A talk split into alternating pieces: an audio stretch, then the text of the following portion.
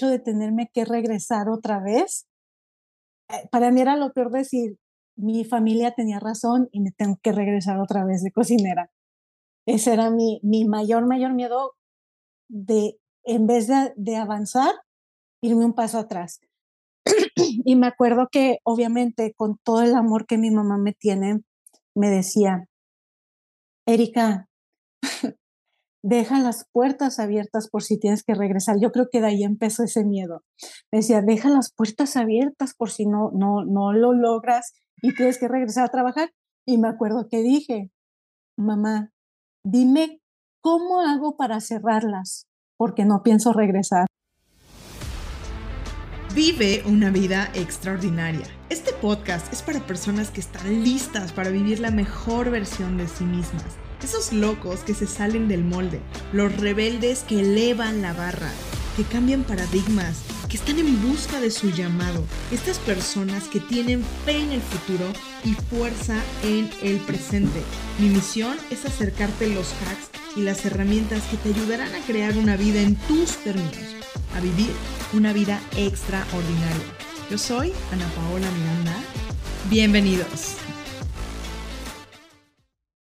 Bienvenida a este episodio de Vive una vida extraordinaria. La verdad es que estoy súper contenta. Tuve conmigo a Erika Gutiérrez. Erika es una mujer que realmente le quita las excusas a las excusas. Una mujer que llegó a Estados Unidos a trabajar en una cocina y el día de hoy es una mujer que está facturando casi cerca de 3 millones de dólares anuales en su negocio. Y esto no te estoy hablando de que se tardó años para realizarlo, lo hizo en, desde un problema que le surgió a través del COVID en el 2020. Te voy a dejar esta entrevista con Erika Gutiérrez para que tú también te puedas inspirar y puedas saber que todo, todo, todo lo que deseas está simplemente a una acción de distancia. Puedes encontrar a Erika en sus redes como Erika Guti en TikTok y en Instagram. Te dejo en esta entrevista y espero que la disfrutes tanto, tanto, tanto como yo.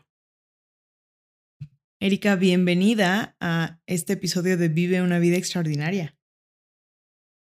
Claro que sí, muchísimo gusto de estar aquí. Gracias por la invitación. Estoy muy contenta, Ana Paula. Me gustaría antes de arrancar la entrevista a fondo, Eri, que pudiéramos platicar un poquito de cómo es que tú viviste esta situación de la enfermedad de tu mamá.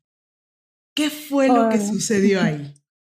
Pues mira, cuando yo me enteré que mi mamá estaba enferma, ella eh, le detectaron cáncer de mama en el 2014, yo ya estaba aquí en Estados Unidos eh, y en ese momento yo no tenía la posibilidad de poder viajar como la tengo ahora. Entonces, mi familia decidió no decirme que, ella había sido detectada con cáncer de mama hasta que no le hicieron la, la extirpación.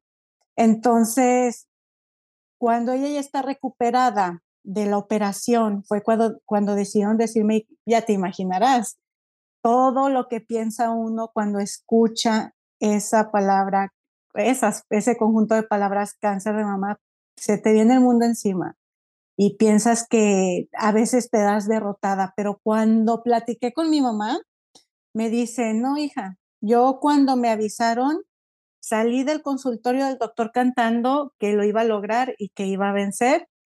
Estamos hablando en el 2014, hoy ella es una sobreviviente de cáncer de mama eh, actualmente. Entonces, en el momento fue muy difícil, pero la verdad es que fue una guerrera eh, ella tomó el toro por los cuernos, se apegó mucho a lo natural y, también pues siguió todo lo, indicado por los doctores y cinco años después la, la, le dieron, la dieron en remisión.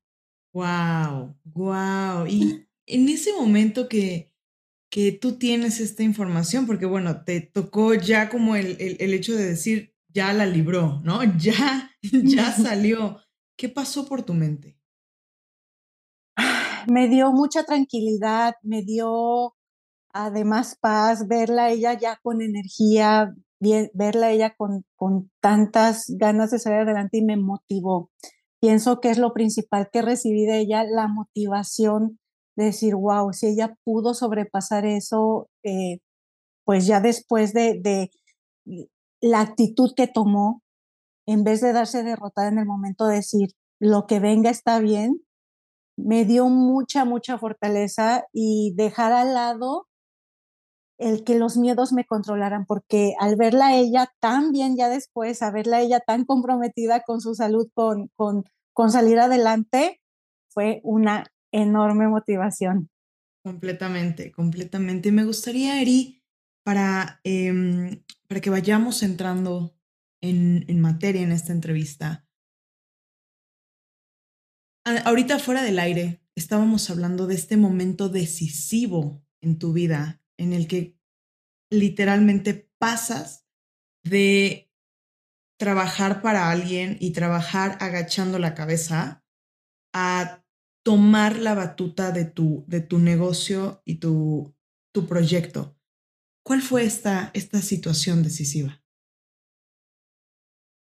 El hecho de que me haya enfermado y no tener la posibilidad económica de poder estar en casa y mantener a mis tres hijos, fue cuando dije, no puedo seguir así, no puedo seguir trabajando por un sueldo, por un horario, eh, que, del cual estoy muy agradecida porque en el momento me ayudó, pero justo cuando empezó la pandemia eh, en el 2020 fue cuando me enfermé de COVID y duré un mes. Fue, fui de las personas que les fue algo mal, bueno, no tan mal porque aquí estoy platicándoles las historias, pero fue, fue un momento en el que yo noté lo frágil que estaba mi economía para mis hijos y el hecho de decir, si yo me hubiera muerto ahí, o sea, ¿qué hubiera sido de ellos? Uno de ellos es especial, entonces claro que, de por sí los hijos necesitan a su mamá, un niño al ser especial pues más, siendo madre soltera de él. Y cuando me recuperé, bien, bien chistoso, Ana Paula, bien chistoso, porque todo ese mes estuve débil, como no tienes una idea, no podía comer, eh, no podía ahora sí que ni siquiera sostener palabras por, por todo lo que causa el COVID. Entonces, cuando me recuperé, como por arte de magia, empecé a sentir mucha energía y mucha motivación. Pero ¿qué pasa después de que me curo? Se me empieza a caer muchísimo el cabello, muchísimo. Entonces yo estaba con esta idea de decir, bueno, ¿qué negocio puedo hacer en donde yo pueda dedicarle el tiempo a mis hijos y trabajar desde casa? Yo no tenía ni por aquí la menor idea de qué podía hacer, solo que de, yo sabía que tenía que hacer algo, yo sabía que tenía que vender, dije, pues a ver, me meto en multinivel, a ver, fue lo primero que mm, se me ocurrió. Pero ¿qué pasa? Cuando se me empieza a caer el cabello, digo, no, Madre Santa, otra vez, ahora, ahora que después de haber pasado lo del, lo del COVID y todo este miedo, toda esta incertidumbre, que son de las cosas que más nos afectan a las personas, el tener esta incertidumbre, no saber qué va a pasar con esta pandemia, me acuerdo que mi mamá, justamente ahora que lo mencionas al principio, que se pegó de manera natural, creó un shampoo para evitar la pérdida de su cabello cuando tenía las quimioterapias. Me acuerdo y digo, vaya, voy a, le, me acuerdo que le escribí a mi mamá, bueno, le llamé, le pedí que me mandara el shampoo de, de León, Guanajuato, me llega, lo empiezo a poner porque yo te estoy hablando que yo ya no tenía cabello en todas estas partes, fue muy, muy fuerte. Las personas que, que sufren de esa caída de cabello post-COVID lo, lo saben, es impresionante. Entonces ya me estaba dando depresión. Cuando lo uso y un mes después me hizo recuperar el cabello, fue como una iluminación que dije, claro, sufrí la depresión, todo lo que se, que se conlleva, ya ni por aquí que era una depresión, el, el que, el que pierdas cabello, el que tengas alopecia, es impresionante.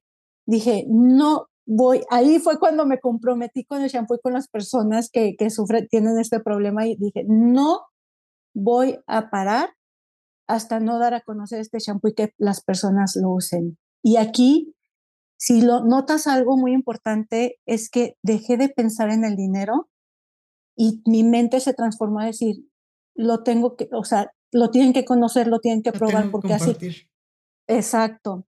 Entonces fue, yo creo que fue un, un parteaguas muy importante el, el cambiar esa mentalidad de que, claro, es muy válido querer ganar dinero. O sea, nadie, no, no vamos a trabajar de gratis, pero cuando sobrepones el valor de ayudar a las personas, hasta las cosas se te van dando. Yo, yo, quiero hacerte una pregunta ahí, porque tú hablaste en este momento de la mentalidad. Y, y quiero preguntarte de dónde es que empieza a llegar esta mentalidad, porque sin duda es, es algo que se va desarrollando vamos fortaleciéndolo, vamos creando un mindset inquebrantable para, para afrontar las situaciones. Pero ¿en dónde empieza Erika a desarrollar este mindset de, de tengo que salir y hablar de esto y fortalecerme? ¿De dónde empieza esto? Tengo muy presente que una frase que incluso dice mucho Jim Rohn, que dice, no es tanto cuando una persona gana el millón de, dólares y se hace rico, es la persona en que te conviertes cuando ganas ese millón de dólares. Entonces, yo siento que cuando esa mentalidad, primero la pasión de querer ayudar a las personas, me iba guiando, literal, te lo juro, me iba guiando.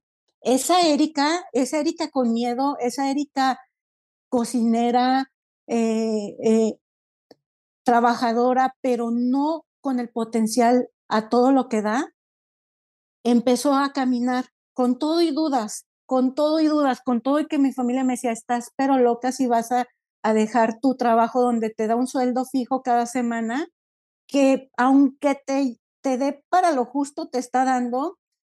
Y el, el momento de decir, y si tienen razón, y si tienen miedo, y está este, esta pasión que te jala y te dice, sí, sí, sí. Entonces, en ese, en ese transcurso, en ese puente, en donde todo el síndrome del impostor está todo lo que da, donde toda tu familia te está diciendo, es que no, ¿cómo te atreves? o sea, a veces la familia es la primera que menos porras te echa y tú viendo enfrente y viendo acá del otro lado y esa pasión dice, vamos, Vamos, entonces, ¿qué sucede? Cuando vas avanzando, mientras más avanzando y más vas confiando más en ti, en ti misma y dejas de escuchar todos esos ruidos externos de las personas que no te apoyan y dejas de escuchar aquella vocecita que te dice que no vas a poder, es como si algo, una luz en el puente, eh, en el túnel empieza a, a brillar y con toda la fe del mundo comienzas a avanzar y los golpes, porque en todo emprendimiento hay golpes, hay caídas y te levantas y te sacudes. Y te digo algo, a pesar de que suena como doloroso, en el momento lo empiezas hasta a disfrutar porque empiezas a sentirte más orgullosa de cada vez que te levantas, de cada vez que te caes y te vuelves a levantar. Y esas caídas te van haciendo más fuerte y fuerte y fuerte porque te levantas con más músculo mental. Entonces... ¿Qué estaba en tu mente en esos momentos? Me daba, me escuchaba y me daba miedo. O sea, yo estaba con un pavor enorme, pero hay que ser también muy estratégicas. Claro que no nos vamos a aventar a la y se va. Yo decía, ok, voy a escuchar a, a, ver qué me conviene de, de, de todos estos miedos que tengo aquí, porque hay miedos que te advierten. Entonces yo decía, ok, Erika, ¿qué miedos son los que les voy a hacer caso para hacer una estrategia y tratar de no caer tan fuerte? O igual y no caer, o sea, ah, no tenemos que caer.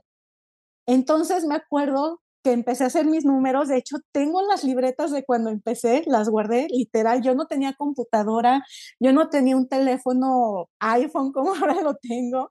Este, yo tenía un teléfono que, que el papá de mis hijos, de mis dos hijos mayores, me regaló. Y ella había tenido años con él y me dijo, oye, yo ya me compré un teléfono, te regalo el mío. Ese teléfono tenía y dije, pues voy a empezar con lo que tenga con lo que tenga, ni modo. Me da una pena hacer videos así como no tienes una idea, pero yo decía, no, el miedo me está diciendo que qué pena que, que los, que si te van a dar malos comentarios, pero la pasión me decía, ven, ven, sigue, adelante. Entonces, yo creo que los miedos, tocando un poquito ese tema, que fue lo que más sentí en esos momentos, porque sí lo sentí, Ana Paula, sentí mucho, mucho miedo, es que si tienes un porqué suficientemente fuerte, una pasión, unas ganas de ayudar, de dar valor, de decir, yo puedo ayudar a personas que salgan de eso, llámese depresión, llámese miedo, llámese una mala situación económica, lo que tú quieras cuando te transformas y dices, yo quiero ayudar a esas personas porque yo sé lo que ellas están sintiendo, cualquier miedo se empieza a difuminar o a ser chiquito y sigues adelante. Entonces, totalmente eso. De hecho, ahorita que, estoy platicando contigo, me hace recordar todas esas sensaciones que, que tenía y digo, wow, cómo me encantaría transmitírselos a las personas que no empiezan algo y pues para que sigan adelante. Fíjate que ahorita que te estoy escuchando, hablas mucho y has mencionado en varias ocasiones estos puntos del miedo. ¿Cuál era tu mayor miedo? ¿Cuál era el, el, el, el, que más resonaba en tu mente? Lo tengo todavía presente y era el hecho de tenerme que regresar otra vez. Eh, para mí era lo peor decir, mi familia tenía razón y me tengo que regresar otra vez de cocinera. Ese era mi, mi mayor, mayor miedo de, en vez de, de avanzar, irme un paso atrás.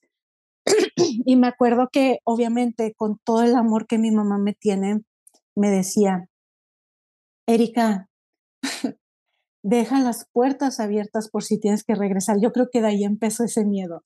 Me decía, deja las puertas abiertas por si no, no, no lo logras y tienes que regresar a trabajar. Y me acuerdo que dije, mamá, dime cómo hago para cerrarlas, porque no pienso regresar. Dije, las voy a dejar bien cerradas. Claro que, que eh, yo creo que cuando me dijo eso mi mamá, igual, es lo que te digo, te va aprendiendo chips y chips y chips y te dan dando clics, te van cambiando ese chip, este, esas situaciones. Y yo dije, es como Napoleón Hill dice, quema tus barcos. Fue lo que, lo que apliqué y en ese momento yo no sabía qué era lo que estaba haciendo, pero cuando ella me dijo, deja las puertas abiertas y mi miedo me decía, qué miedo regresar, dije, las voy a cerrar no voy a regresar, no es opción para mí. Cuando di las gracias, porque ese es otro tema, yo, yo trabajaba con unos familiares que no me dejaban crecer, pero pues es una, una plática para, para otro tema de, de, los inmigrantes, lo que luego sufren los inmigrantes porque yo vengo de México y estoy en Estados Unidos. Entonces, cuando vieron que yo ya estaba lista como para crecer, para avanzar, para hacer algo nuevo, eh, pues ni siquiera me dejaron como que entregar bien el trabajo prácticamente. Yo traté, me acuerdo que le pregunté a, una de mi, a mi hermana mayor qué podía hacer para yo no quedar mal ahí. Sin embargo, no quería regresar y me dijo, simplemente ofrece cómo cerrar. Siempre es muy importante dejar una buena imagen.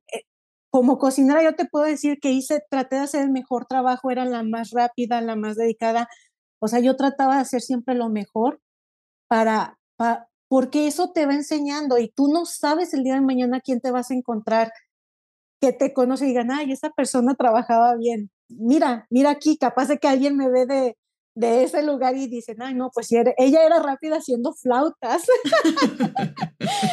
Entonces siempre hay que hacer lo bueno y cuando me retiré simplemente me dijeron ellos que estaba bien, y hay, ahorita me hiciste recordar otra cosa, ellos juraban y perjuraban que yo iba a regresar. Eso también me dio para adelante, como el hecho de demostrar, ¿no? No voy a regresar. Tenías como estos dos, dos, dos eh, puntos de, de, de, quiebre, ¿no? Tenías por un lado tu mamá diciendo, deja las cosas bien hechas, deja las, las puertas abiertas, y por el otro lugar era como este lugar en el cual si tú volvías, tu familia era como, claro. Te lo dije. Te lo dije. Sí, sí, sí. Y eso, eso más que usarlo, al principio que me daba miedo, más que usarlo como, como que ellos tenían razón, lo convertí en gasolina, como en orgullo. el orgullo de seguir adelante, sí, totalmente. Tomaste tus miedos realmente como un combustible para empezar a crecer y para empezar a moverte. Antes de, de, que empezáramos esta entrevista, hablábamos un poco de la situación de tu hijo y hablábamos de que fue un motor principal y me refiero específicamente a él porque aunque eres mamá de tres, él tiene una condición en la cual te necesita mucho más. ¿Qué era lo que pasaba en este momento? ¿Qué fue lo que sucedió en ti en este momento en el que te das cuenta de que necesitas estar presente? Sí, ahí entra el tiempo, el tiempo que yo no tenía para las terapias, porque él eh, tiene autismo, aparte de algunas otras condiciones que hacen que tenga ese retraso y que la única manera en que él avance es con terapias. Entonces, cuando a mí me dicen que, va a necesitar terapias, él actualmente tiene cuatro años y medio y esto te estoy hablando que él tenía seis meses, siete meses cuando empezamos a detectar esta, este retraso en, en él. Me senté también y dije, no puedo estar trabajando tanto y él necesitando terapia, de, de, no puedo dejar de atender a mis otros dos hijos, no puedo, o sea, como que todo se me juntó también. ¿Había alguien que te ayudara? No, no, no, no, absolutamente nadie. Era toda mi familia, igual como mencionábamos, está en México. Eh, ni tías, ni primas, ni hermanas, nadie que dijera, ay, pues ahí te lo encargo o, o, o ayúdame a hacer la comida en lo que yo estoy acá, nada. Entonces, igual lo agarré como un, un, ¿cómo estoy tratando de buscar la palabra? Pues igual como un motor, como una razón, esa es la, la palabra que estaba buscando. Una razón también para decir, bueno, si no lo haces por otra cosa, pues mínimo por tiempo, porque cuántas veces las mamis eh, cambiamos nuestro tiempo por dinero y a veces no es lo que valemos y a veces sacrificamos el tiempo que le toca a los hijos y más cuando es un bebé especial,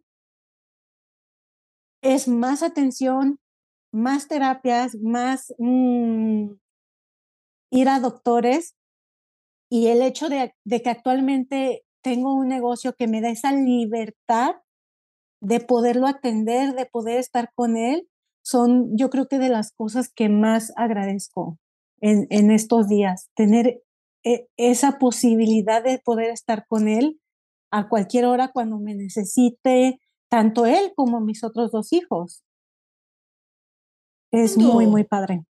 Tú cuando empiezas y tomas la decisión de voy a dejar mi trabajo, voy a empezar a empezar con mi negocio y es muy interesante porque creces como la espuma en ese momento. O sea, fue, fue, creciste muchísimo llegando a facturar, eh, si no me equivoco, uno un millón de dólares fácilmente, en, o sea, literalmente como espuma. ¿Qué pasaba por tu mente? Porque un, tienes un background en el cual no venías de, de, de, un crecimiento tan, tan fuerte. ¿Qué cambios existen en tu vida en ese momento? Es que fueron varios.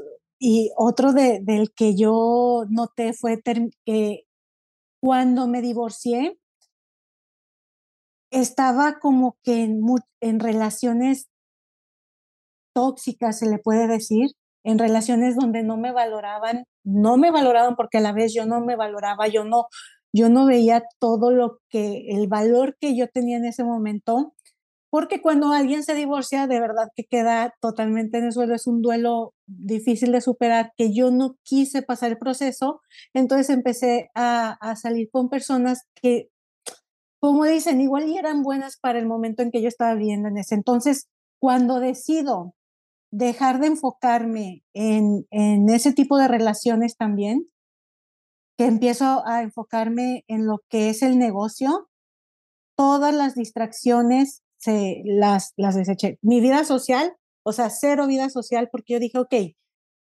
tienes 24 horas, Erika. Yo, me acuerdo que yo me hablaba mucho, a la fecha todavía me hablo mucho. Digo, tienes 24 horas. De esas 24 horas, una parte del trabajo todavía en ese tiempo, porque te voy a explicar cómo me organizaba. Yo no dejé de trabajar hasta seis meses después que empecé el emprendimiento. Entonces, tienes que ser muy astuta como mujer, porque sí se puede. A veces llegan conmigo y me dicen, es que el tiempo, Erika, de verdad no alcanzo. Si alcanzas, analiza muy bien en qué estás usando tu tiempo, en qué personas las estás usando, vale la pena te hacen llegar a tu meta. Entonces, cuando yo me senté y me hice todas estas preguntas, yo dije, ok, mis hijos, obvio, no les voy a cortar tiempo, trabajo ahorita no puedo cortar tiempo porque tengo que mantener pues eh, eh, el estilo de vida que en ese tiempo llevaba. Eh, está la vida social y un poquito de corte de tiempo de dormir, porque lo demás no era negociable. Así de fácil. Entonces, ¿qué hago? Me decido, dejo de, de, por muy de lado toda la vida social, dejo de ver incluso hasta series, películas, hasta eso recorté la, la, la, uno piensa, dices, ay, ¿cómo la televisión? La televisión quita un chorro de tiempo, muchísimo, y, y a veces no nos damos cuenta, pensamos, si te pones a analizar, una película de dos horas ahorita se me hace muchísimo, digo, quedarme sentada viendo, ahorita se me hace muchísimo, que de vez en cuando está bien hacerlo, no digo que no, pero cuando estás en un emprendimiento, con todo, todo lo que conlleva y todo el tiempo que tienes, entonces, cuando decido hacerlo, que dejo esta otra parte, yo noté mucho enfoque, el enfoque a, lo que, a las metas que yo quería lograr fueron lo que ¿Cuáles eran esas metas? La principal, mínimo, sacar de mi emprendimiento lo que ganaba en, en la cocina. En ese tiempo, te voy a decir, en ese tiempo eran como mil dólares o menos, a veces menos de mil dólares. Imagínate, para cuatro personas, aquí en Estados Unidos, en México está bien, pero aquí en Estados Unidos está muy limitadito, o sea, porque pues así como ganas en dólares, gastas en dólares. Entonces, esa era mi primer meta. Dije, bueno, mínimo tengo que sacar por uno o dos meses consecutivos lo que gano ya. Entonces era mi primer meta y yo me ponía a hacer mis números. Digo que tengo toda mi libreta donde yo empezaba todo esto que te digo, todo lo escribía, todo, todo, todo. Entonces, eso también te sirve mucho, plantear todo en papel y aclarar, como que vaciar todas tus dudas en, en libreta y en papel. Y cuando saqué los números, ahí ya visualicé y yo dije, ok, tengo que vender 50 shampoos a la semana, por ejemplo. Em, y al momento de enfocarme, Ana Paula, cuando te enfocas, cuando tienes un, un, un lugar, un punto a donde atinarle, empecé a avanzar y avanzar y a trabajar. Entonces, sacrificaba, hacía todo, el, el trabajo, después de escuela, pues niños, tareas, y en cuanto se dormían, me empezaba a trabajar en mi emprendimiento. Me acuerdo que eh, empezaba como a las nueve, nueve y media de la noche en estudiar que, dónde podía publicarlo, con mi telefonito, haciendo videos, escribiendo, dónde más puedo vender. Todo. Quiero tocar ese punto porque creo que mucha gente se espera la perfección para lograr empezar a hacer las cosas. Es desde este lugar de no puedo hacerlo con esto porque no, no, porque no es lo, lo más eh, moderno, porque no es el mejor teléfono, porque no, me voy a esperar a que tenga tantas personas en tal plataforma. ¿Qué, O sea, ¿tú qué hiciste en ese momento? Porque tú literalmente le quitaste las excusas a las excusas. Sí, sí, totalmente. Yo empezaba, porque otra cosa yo decía, yo no puedo ir a ponerme en un tianguis a vender los shampoos, que es otra opción, pero dije, yo no puedo hacer eso porque es lo mismo, no puedo dejar a mis hijos, tiene que ser aquí desde la casa. Entonces, si tú ves, yo empecé en TikTok si tú ves mis videos de TikTok, los primerititos, se ve, como decimos, chafísima, chafísima, pero en ese momento no me importaba porque lo que yo quería dar era el mensaje de por qué tenían que usar ese shampoo. Entonces, sí, o sea, no, no me detuve a, a, ver si estaba perfecto, no me detuve a ver si tenían los mejores píxeles lo, los videos. Lo único que, que me enfoqué fue a subir y subir y subir con todo y pena, me daba un chorro de pena, me acuerdo, pero dije, ni modo, no quería ver ni mis videos, los subía y ya, ya, yo no los quería ver. Ya conforme fui practicando, porque la práctica es el maestro, y practicaba y practicaba y subía, subía, subía, y al principio, ay, pues sí me agüitaba, yo decía, pues va un mes que hice mi página, aprendí, ok, de 9 de la noche a una de la mañana me dedicaba a aprender cómo hacer mi página web, con todo, todo así, a prueba y error, prueba y error. Yo no sé cómo lo hice, pero lo logré. A veces yo decía, Madre Santa, ya, ya está, porque pues yo no tenía la posibilidad de contratar a nadie. Yo dije, pues con lo que hay. Entonces, cuando abro mi página de internet y que un mes cero ventas y trabajando tantas horas en la noche, sí te llega a, a, como a pegar la duda de decir, y si lo estoy haciendo bien y capaz de que necesito más perfección, capaz de que necesito más pro, y te vuelves a, a, despertar y dices, no, no, no, no, el que persevera alcanza. Y me acuerdo que pues le seguía y le seguía, y cuando cayó mi primera venta, me acuerdo que fue un día de mi cumpleaños, un 23 de septiembre de, del 2020, no, ahí, ahí yo, yo era la mujer más feliz, como si hubiera vendido ya el millón de dólares. Yo sí, wow, ya, aquí es, aquí es. Entonces, me sirvió, me cayó la ventana, Paola, como anillo al dedo, como ese otro motorcito, ese soplo de esperanza que necesitaba en ese momento.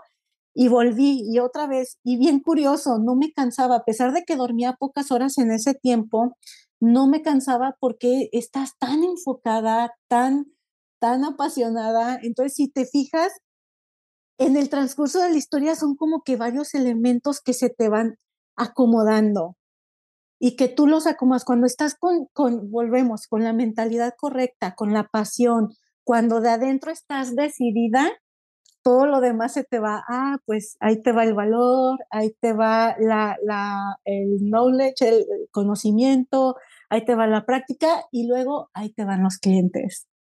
Después de trabajar tanto, ahí te van los clientes. Fíjate que justo hablaba el día de ayer con mi coach de ese punto en específico. Hablábamos de, de esta persona en la que te tienes que convertir para poder realmente ver estos resultados. Porque muchas veces queremos el resultado para poder ser la persona que, queremos ser, en lugar de observar que primero tenemos que hacer, después ser para poder tener. Son estos tres pasos específicamente para podernos convertir realmente, porque tú lo estás diciendo, tú estabas preparando y haciendo como esta analogía, ¿no? De, de, de, tú como cocinera, estabas preparando la cena. Y el preparar una cena implica tiempo, implica dedicación, implica el estar presente, implica el aprender, que no se te queme, cómo lo sazonas, qué le pones, qué, qué elementos utilizas. Y una vez que tienes terminada la cena, en ese momento la vas a probar. Y en ese momento vas a poder disfrutar de todo el camino recorrido. Pero si nosotros estamos enfocados en por qué estoy poniéndole estos elementos antes de que esté preparada la cena, no nos vas a ver a nada. Exacto. Ahora que tú ves en retrospectiva, porque hoy ya tienes el resultado, hoy ya hay un resultado y, digo, seguramente, eh, porque conozco un poco esta parte de tu historia, eh, tienes en mente muchas cosas más grandes, etcétera, pero ¿cómo, cómo se ve ahora en retrospectiva, cuando tú volteas a ver al pasado, ¿cuáles fueron estas metas en el medio? ¿Cuáles fueron estos objetivos que fueron siendo intermedios para poder llegar a decir, ya estoy facturando arriba del millón de dólares? Fue como, como empecé con esa pasión, con ganas de ayudar. Me acuerdo que al principio regalaba, incluso le ganaba muy poco. Entonces mi primer meta era dar a conocer el producto, porque recordemos que en Estados Unidos, o sea, cero, cero lo conocían. Entonces yo tenía que ver la manera en que quisieran probarlo, en que quisieran ver que, que mi testimonio era real Entonces, esa fue la primera parte. Mi primer meta, dar a conocer. A, a, a, la mano de ayudarlas, de decir, te lo juro que si usas este producto te va a ayudar. Entonces, ahí yo ya no veía tanto lo que era eh, el, o sea, yo ni por aquí, me acuerdo que cuando yo hice en ese tiempo un vision board para ver bien mis metas, ni por aquí del millón de dólares, yo decía con 10 mil dólares y se me hacía así como que te... ¿De dónde sacaste estas ideas? ¿De dónde empezó esta, estas, de dónde empezaron?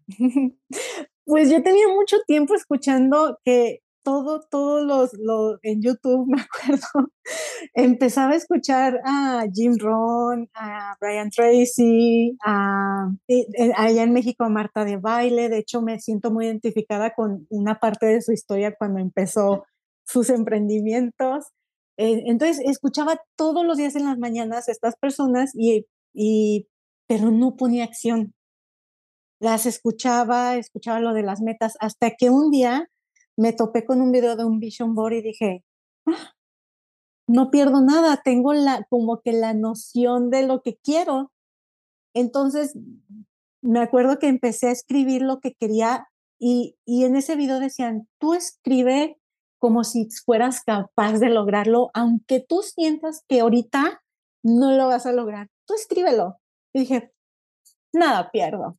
O sea, era, era, esa época de, de, que dije, pues ya estoy aquí, empecé a escribir lo que quería, empecé a buscar las imágenes y, y en una parte tienes que poner cuánta cantidad de dinero quieres ganar. Y cuando yo puse 10 mil dólares, yo dije, ay, ¿cómo? O sea, ¿cómo? Bueno, lo voy a poner. Entonces, cuando lo estás, eso sí, escogí bien, bien, bien detalladito todas las imágenes que me emocionaran. Y, y cuando empiezas a verlo, a tenerlo presente. Y empiezo a ver todos esos videos que te platiqué donde, donde ya explicaban toda la mentalidad que debes de tener en el camino a.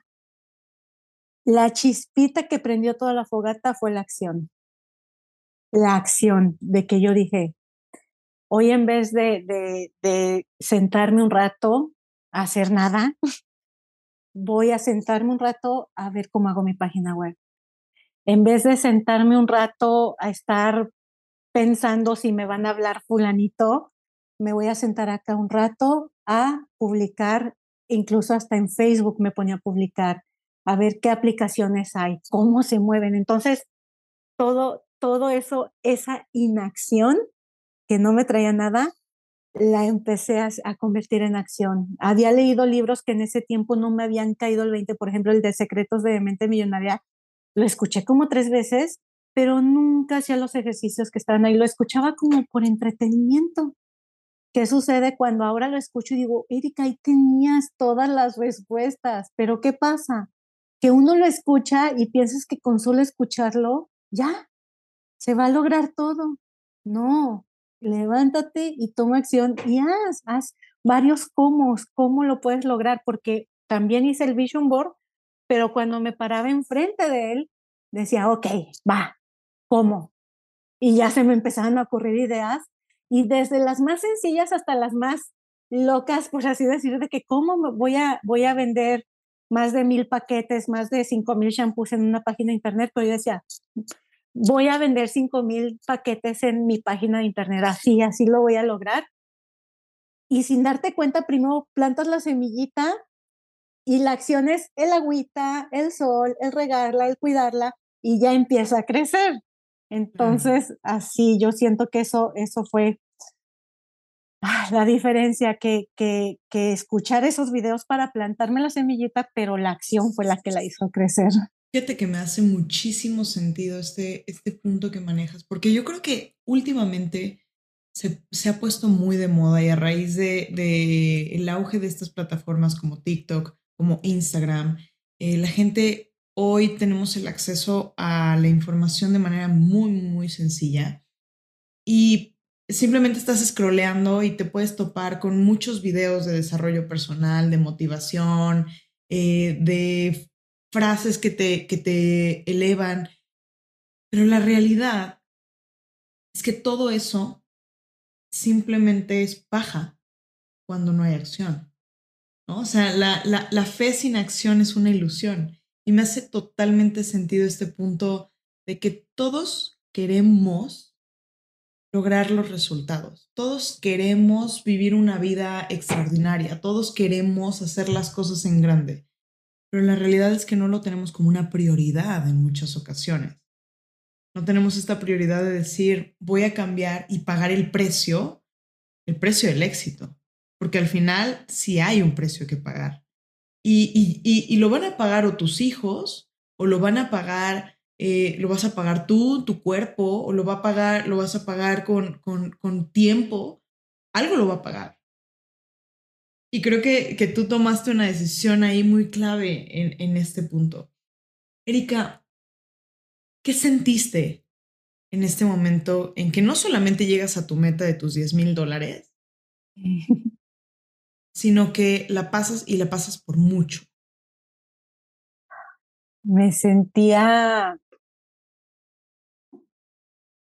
como cuando ganas un concurso y que dices, yo gané de entre tantas personas, yo fui la que gané, fui la triunfadora, fue eso, pero en el camino no me daba cuenta porque estaba trabajo y trabajo y trabajo y trabajo y tomando acción y, y, aprendiendo y haciendo y, y, todo lo haces con, con tanta pasión que cuando levantas la cabeza y dices, wow, me pasé, o sea, lo hice más de lo que, de lo que esperaba, es mucho orgullo y hay que aplaudirse a uno mismo sin, sin, sin pasar tal vez la, la humildad, o sea, yo me considero, espero siempre seguir siendo humilde porque, como dicen, hay personas que le tienen miedo al dinero porque creen que te van a convertir en algo malo.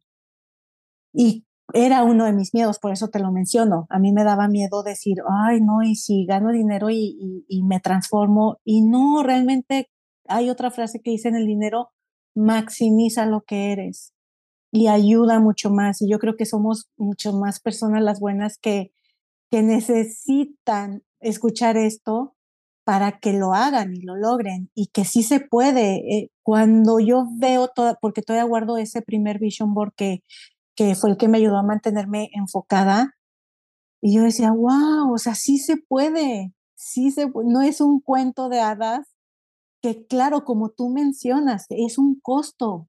Y me hiciste recordar cuando yo estaba aquí, me la pasaba llorando y deprimida, la autocompasión no cabe en el crecimiento, no cabe.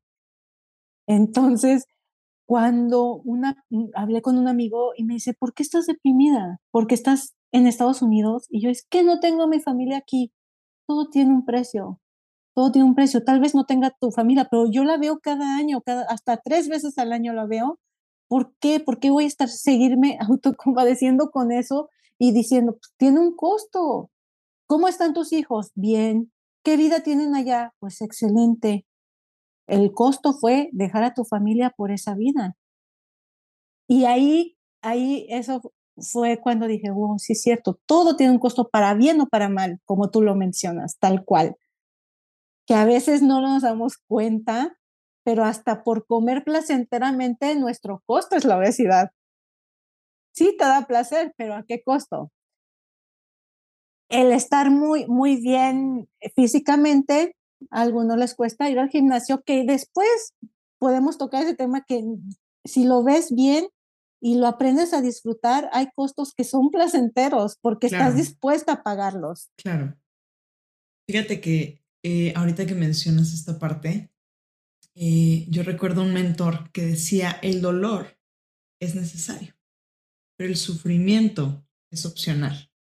Y al final, cuando nosotros podemos observar que realmente todo tiene un precio, todo va a pagar, todo va a costar, tú decides qué es lo que prefieres pagar, cuál es el costo que vas a pagar en esto. Y me, encantó esta frase de la, la autocompasión no cabe en el crecimiento, porque creo que muchas veces nos ponemos desde este lugar de, de, ser la víctima de las circunstancias y perdemos el poder. ¿Qué cambió en ti, Eri, de dejar de ver estos o de pensar en, en, facturar y ganar estos mil dólares. Al día de hoy, lo, lo comentábamos, en un solo día llegar a facturar 40, eh, ver cantidades de 100, de 2 millones, de o sea, ¿qué, cambió? La le perdí el miedo al dinero. Eso, eso cambió porque yo antes veía esa cantidad de, eh, lo que te decía, 10 mil dólares en mi vision board, oh no, o sea, no, qué pecado, no, como yo creerte merecedora y ahora decir en mi siguiente vision board va a decir ahí 5 millones, 3 millones de dólares y verlo normal, decir, sí, sí puedo, claro, el trabajo que me va a costar llegar a ese va a ser algo, pero sí puedo, ya no es de decir, oh, no, ¿cómo? Muchísimo. Entonces le pierdes el miedo a las cantidades. Le, le, sigues teniendo respeto por el trabajo que implica llegar a él, pero les pierdes el miedo a esas cantidades y decir, sí, está bien si vieras la abundancia que hay en todo el mundo y uno no lo, como que no lo, no lo, lo visualiza, no lo acepta, no lo ve, pero cuando si das toda la abundancia que hay, dices, ah, pues sí, sí me merezco tener, es como dicen, es un buffet de la vida que te dice, sírvete, créetela, sí te lo mereces. Eso, ¿no? eso. es, eso es algo súper fuerte. Y también hablaba con mi coach de eso. Le decía, Mm, hablábamos de esta parte del merecimiento, de que muchas veces, y ella me puso un ejemplo súper fuerte, dice, tú puedes tomar a un niño que vive en la calle y si tú lo llevas a un buffet y a una mesa puesta con toda la elegancia del mundo, ese niño no se va a sentir merecedor de tomar absolutamente nada de esa mesa, porque siente que no le pertenece dije, wow, claro que es cierto. Y, no, tiene que, no tenemos que trabajarlo afuera, tenemos que trabajarlo adentro. Exacto, o sea, todo viene desde adentro. Y si me preguntas, ok, ¿cómo cambiaste tu mentalidad? ¿Cómo, cómo fue que de ver, de, de ver mil dólares que los veías, wow, ahora ver tres millones, decir, sí se puede llegar a esa meta? Repetición, o sea, literal, todos los días estaba trabajando también internamente. ¿Qué sucede cuando cambias un hábito? Para cambiar un hábito malo tienes que poner uno bueno. Es lo mismo con un pensamiento. Para quitar un pensamiento malo tienes que repetirte uno bueno.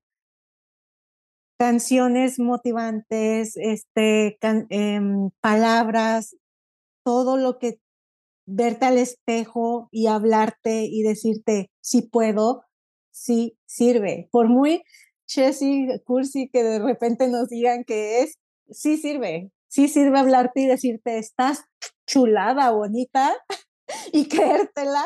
Tú te mereces esos millones de dólares. Sí sirve. Y a veces nosotras vemos los videos de YouTube de personas que ya nos llevan por de mucho delante y los llegamos a ver como artistas, como los llegamos a ver no sé si te pasó a personas, tú como fan de esa persona, algo inalcanzable. Pero ¿qué sucede cuando tenemos la oportunidad de, conocernos en, esta, en este ámbito de emprendedoras de nuevas, en donde empiezan realmente de cero y que van creciendo, van creciendo y volteas y dices, oh, no solo ellos pueden hacerlo, nosotras también podemos hacerlo y es lo padre de tu comunidad de decir, aquí están, o sea, son de carne y hueso, son reales, no, no, tal vez por ahora, por ahora no venden muchísimos millones, pero van en camino a. Y, y es, me gusta mucho poner este ejemplo de decir, es como ya brincamos el primer escalón y volteamos y jalamos a las otras de decir, ven, sí se puede, brinca este escalón, el primer escalón que es el más alto, es el más difícil, pero yo aquí te extiendo la mano para decir, vente, sí puedes, ¿Qué dicen tus hijos el día de hoy? De que te ven así, que porque ha sido una transformación no solamente monetaria, sino una transformación de persona. Yo creo que es lo más, ay, vas a hacer, ya ves, de mis hijos es lo más placentero que tengo en todo este camino porque ellos me agradecen todos los días. Sea lo que sea que les dé, siempre me agradecen y, y tengo el, el niño del medio, siempre me, me recuerda, es el que también me mantiene con los pies en la tierra. Me dice, mamá, ¿te acuerdas cuando no podíamos salir a comer? ¿Te acuerdas cuando no nos podías comprar esto? ¿Te acuerdas cuando no podías estar con nosotros porque te tenías que ir a trabajar? Y yo, wow, o sea, qué bonito es que, que lo valoren. Qué bonito es que se hayan, hayan estado lo suficientemente grandes para darse cuenta de que con trabajo se pueden lograr los sueños y que ellos vieron las desveladas, ellos vieron el trabajo que, que tuve que pasar y, y sobre todo que, que al momento de que ellos vieron esta transformación, ahora no solo disfrutan una libertad financiera, sino que también disfrutan a su mamá, que, que la tienen más tiempo, que están con ella, que, que la pueden abrazar, que su mamá ya no esté estresada por tener que pagar tal o cual cosa, que eso también es totalmente valioso poderte sentar tranquilamente a, hacer juegos de mesa con ellos porque no tienes ninguna otra preocupación. Yo creo que, que más que todo es lo más bonito que he vivido con ellos, el, el poder disfrutar y reír muchísimo más que antes con ellos. Eso. Cuando tu familia hoy ve lo que haces, ¿qué pueden decir? ¿Qué, cómo, ¿Cómo estás impactando su vida? Justo tengo de visita a uno de mis hermanos y lo estoy ayudando a, que empiece a cambiar esa mentalidad, a que empiece a, aplicar ahora sí que todas las herramientas que yo apliqué en el transcurso del emprendimiento para que él pueda avanzar y, y ese yo creo que es el impacto más bonito que tengo, que ellos se me han empezado a acercar para preguntarme cómo lograr crecer en todos los aspectos, cómo lograr a trascender y poder eh, tener su negocio y cuando yo de verdad eh, antes estaba tan tan mal de autoestima porque hasta eso el autoestima te sube conforme vas creciendo. Y me dicen ellos me dicen no creímos que lo pudieras hacer y ahora que lo hiciste te admiramos. Me me da me siento muy bonito. Muy bonito que ellos puedan ver que ellos también pueden lograrlo porque venimos de, de la misma situación, la misma eh, entorno familiar. y pues eso, servirles enseñanza, y no solo a ellos, sino también a mis sobrinos que ya me empiezan a ver disfrutando de la vida, que a final de cuentas, Ana Paula, eso es, o sea, si te pones a ver, si es lo económico, es la ayuda, es el valor, pero la felicidad. Nuestro objetivo es la felicidad. ¿de qué sirve a veces que, esté, que estés empezando a ganar mucho dinero y, tengas un trabajo en donde te vuelve a absorber igual que el otro, el negocio, y no disfrutas a tu familia y no disfrutas a tus hijos? ¿Cuál es el punto de todo? Y, y justo como desde este punto me gustaría llegar a estas cinco preguntas que son nuestras cinco de FAST. Estas preguntas eh, son las cinco preguntas para trascender. Y son preguntas que contestamos en una frase o en una palabra, como tú lo sientas, como a ti te llegue. ¿Vale? Va. Perfecto. ¿Hay algo que antes te importaba y que hoy ya no te importa? El que dirán. ¿Cuál ha sido el mayor aprendizaje de tu momento de, de mayor reto? Creer en mí totalmente es lo que me sacó adelante creer en mí. ¿Qué es el éxito para ti? Poder estar con mis hijos conviviendo feliz sin ninguna preocupación y disfrutar a mi familia cada que viene. Eso, eh, para mí eso es éxito. ¿Cuál es el hábito que más te ha ayudado en lo personal? La constancia yo era cero constante, entonces la constancia es lo que me ha sacado. Completamente, y ahí estoy súper de acuerdo contigo, total. ¿Qué es lo que más disfrutas de ser entrepreneur? El poder, con mi ejemplo, con mis resultados, decirle a esas mujeres que no tienen el suficiente dinero para empezar un emprendimiento que sí se puede. Que tenemos lo más importante, son dos cosas, salud y dinero, eh, y, perdón, y tiempo. Salud y tiempo, con eso pueden empezar un, cualquier negocio. Entonces, este camino, el estar acá y, actualmente guiar a mujeres para que tomen acción, dejándose excusas y dejándose el autocompadecimiento que, que a mí no me dejó avanzar en ese tiempo, es lo más bonito que estoy viviendo hoy, aparte de, de, mi familia, obviamente, pero en Entrepreneur es eso. Completamente, completamente. Y Erika, para cerrar, si tú pudieras mandarle un WhatsApp, un mensaje a todo el mundo, ¿qué es lo que diría ese mensaje?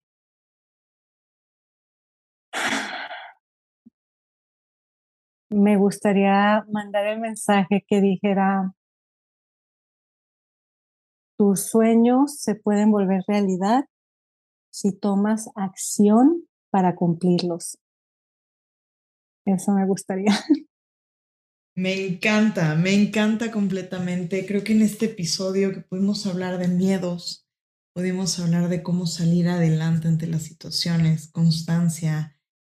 Eh, puedo ver la gran mujer que eres, la gran mujer en la que, en la que te estás convirtiendo y transformando, porque al final yo creo que siempre vamos en un avance constante, en un crecimiento constante y, eres una mujer inspiradora, eres una mujer que ha salido de, de, de pensar desde un lugar de víctima a convertirte completamente en una causante de tus situaciones y pues hoy, hoy tus hijos lo, lo pueden vivir y pueden tener este, este gran, gran, gran ejemplo.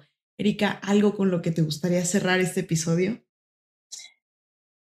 Pues antes que nada agradecerte la oportunidad de, permitirme contar la historia, de que puedan ver que todo este resultado conlleva un esfuerzo, que no se desesperen, que sigan adelante y pues nada, que, que la vida también es de retos constantes, que esto no se acaba aquí, que se continúa creciendo y pues muy agradecida contigo también por esta oportunidad.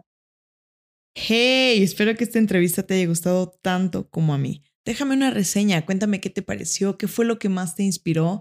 Recuerda seguirme en las redes y suscribirte al podcast para ser la primera en enterarte y el primero en enterarte cuando salga un nuevo episodio. Nos vemos en el siguiente episodio de Vive una vida extraordinaria.